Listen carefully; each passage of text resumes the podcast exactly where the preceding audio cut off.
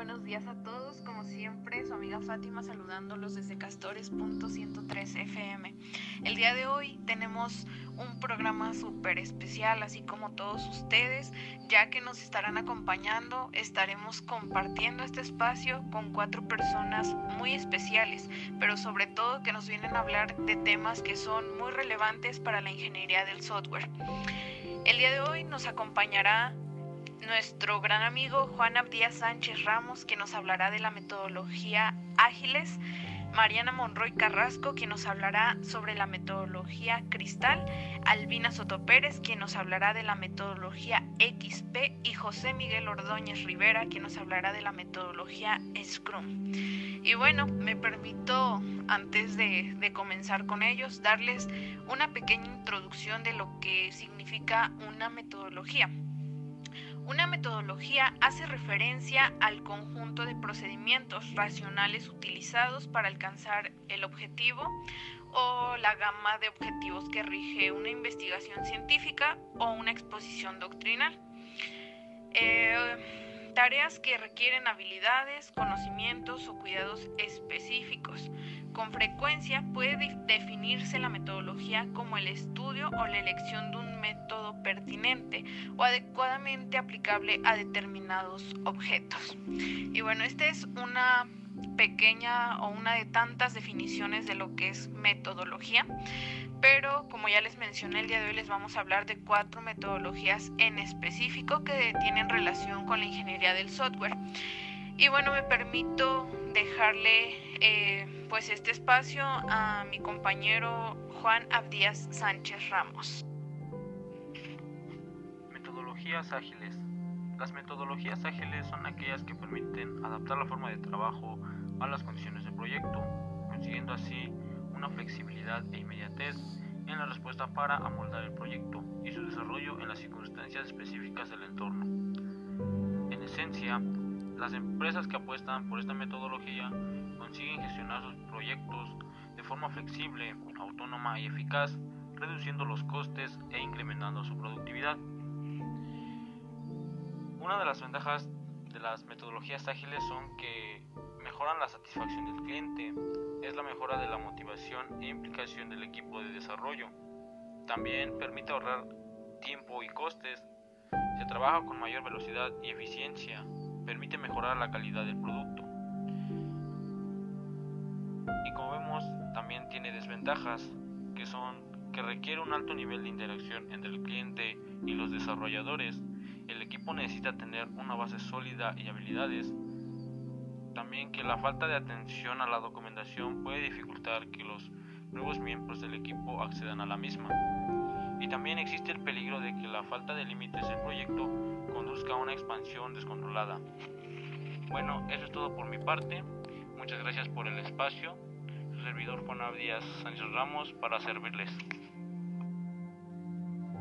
Y bueno, agradecemos a Juan que nos haya brindado un poco de su tiempo y que nos haya hablado sobre este tema tan importante.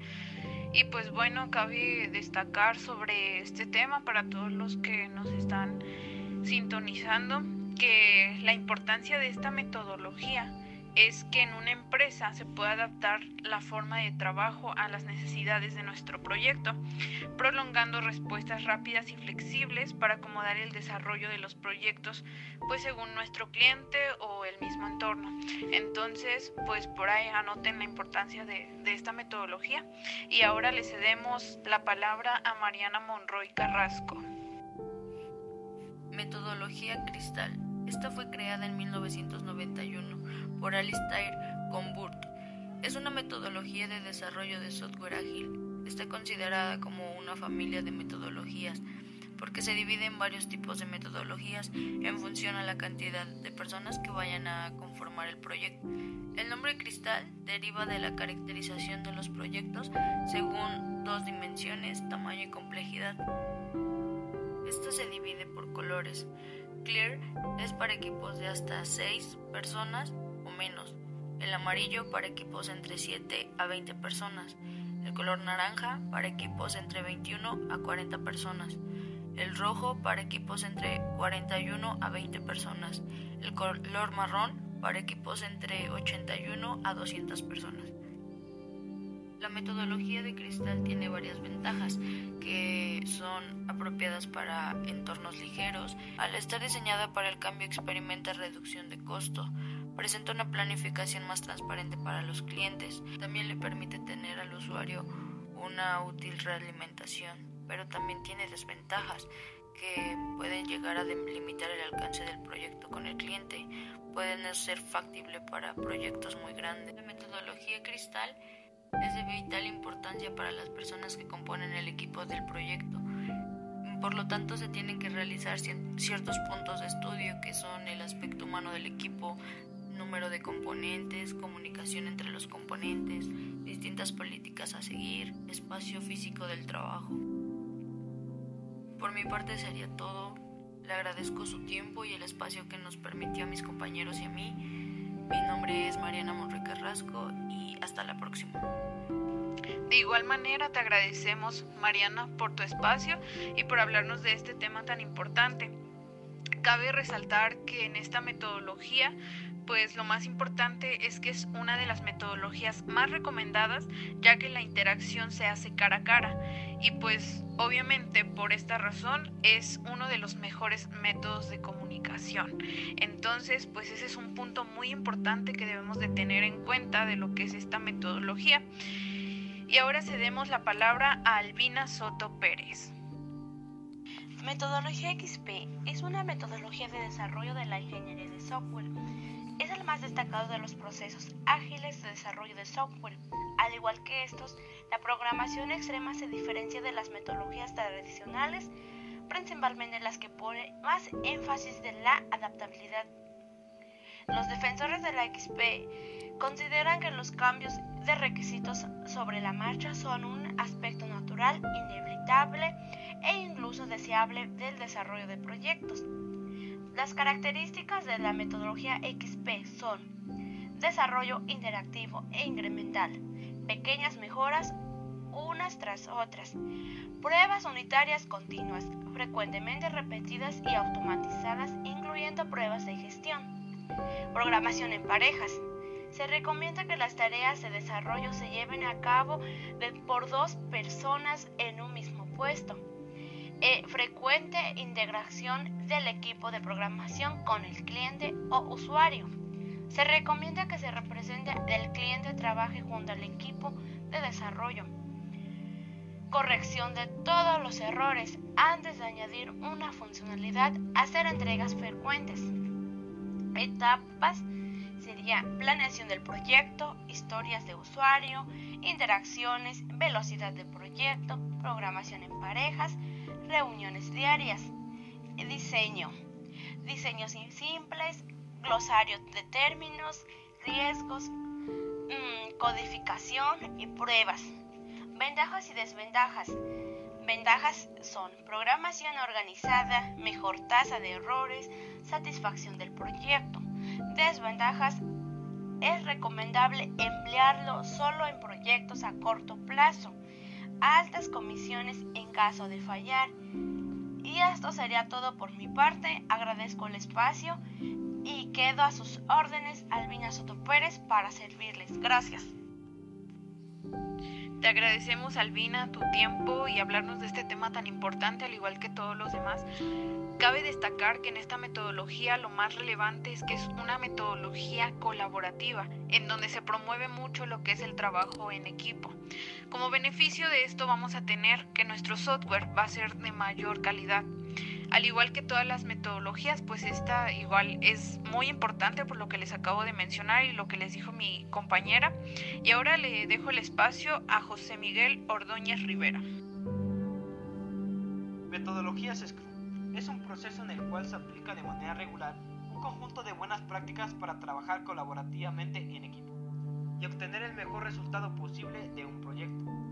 Estas prácticas apoyan unas a otras y su selección tiene origen en un estudio de la manera de trabajar de equipos altamente productivos.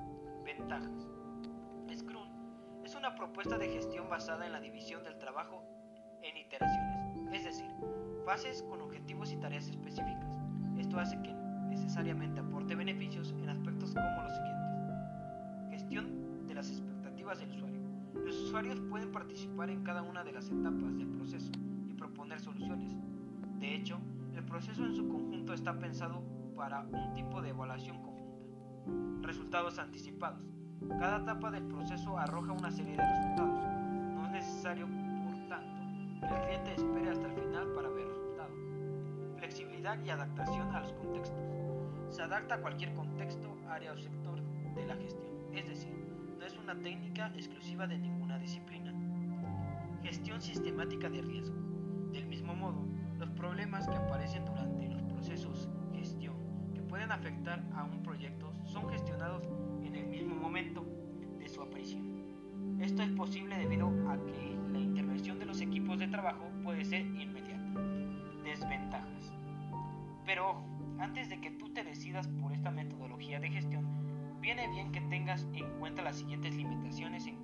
A su implementación. Funciona más que nada con equipos reducidos. Las empresas grandes, por ejemplo, deben estar sectorizadas o divididas en grupos que tengan objetivos en concreto.